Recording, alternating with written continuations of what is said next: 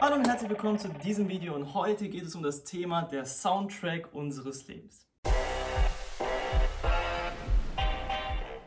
Okay, und lass uns direkt reinstarten in das heutige Video. Und was ist überhaupt erst einmal der Soundtrack unseres Lebens? Das werden wir erstmal besprechen und was wir damit machen können. Okay, Wissenschaftler haben herausgefunden, dass es Momente in unserem Leben gibt, die sehr eng mit Musik verbunden sind. Das nennen die den Soundtrack unseres Lebens. Dieser Soundtrack unseres Lebens wird meistens zwischen dem Alter von 15 Jahren und 25 Jahren entwickelt. Dort ist das Alter, wo wir viele Dinge zum ersten Mal machen und dort entwickelt sich auch dieser Soundtrack unseres Lebens. Oftmals ist es bei uns ja bestimmt so, dass wir viele Songs haben, die wir sehr gerne mögen und die wir vielleicht auch sehr gerne auf dem Klavier spielen möchten.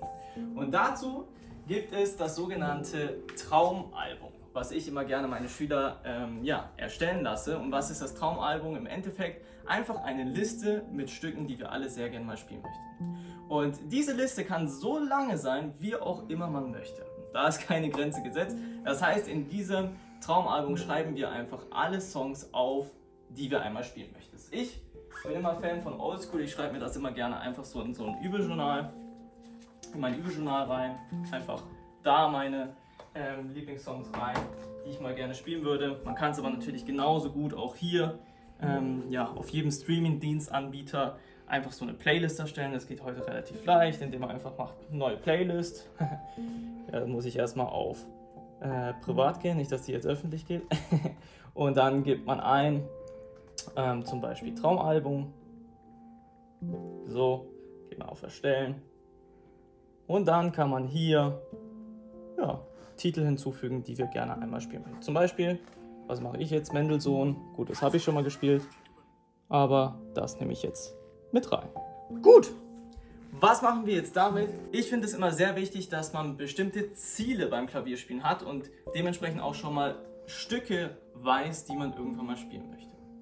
Auch wenn es klar ist, dass man nicht alle auf einmal spielt, kann man die aber schon mal ordnen in eine Reihenfolge ne, von leicht bis schwer. Es wird bestimmt Stücke geben, die relativ leicht sind, die du gerne mal spielen möchtest. Es wird bestimmt auch Stücke geben, die relativ schwer sind, die du gerne mal spielen möchtest. Kann man die in eine Reihenfolge setzen und dann ähm, ja, diese spielen. Okay, das war's vom heutigen Video. Ich hoffe, es hat dir gefallen. Bis zum nächsten Video. Tschüss.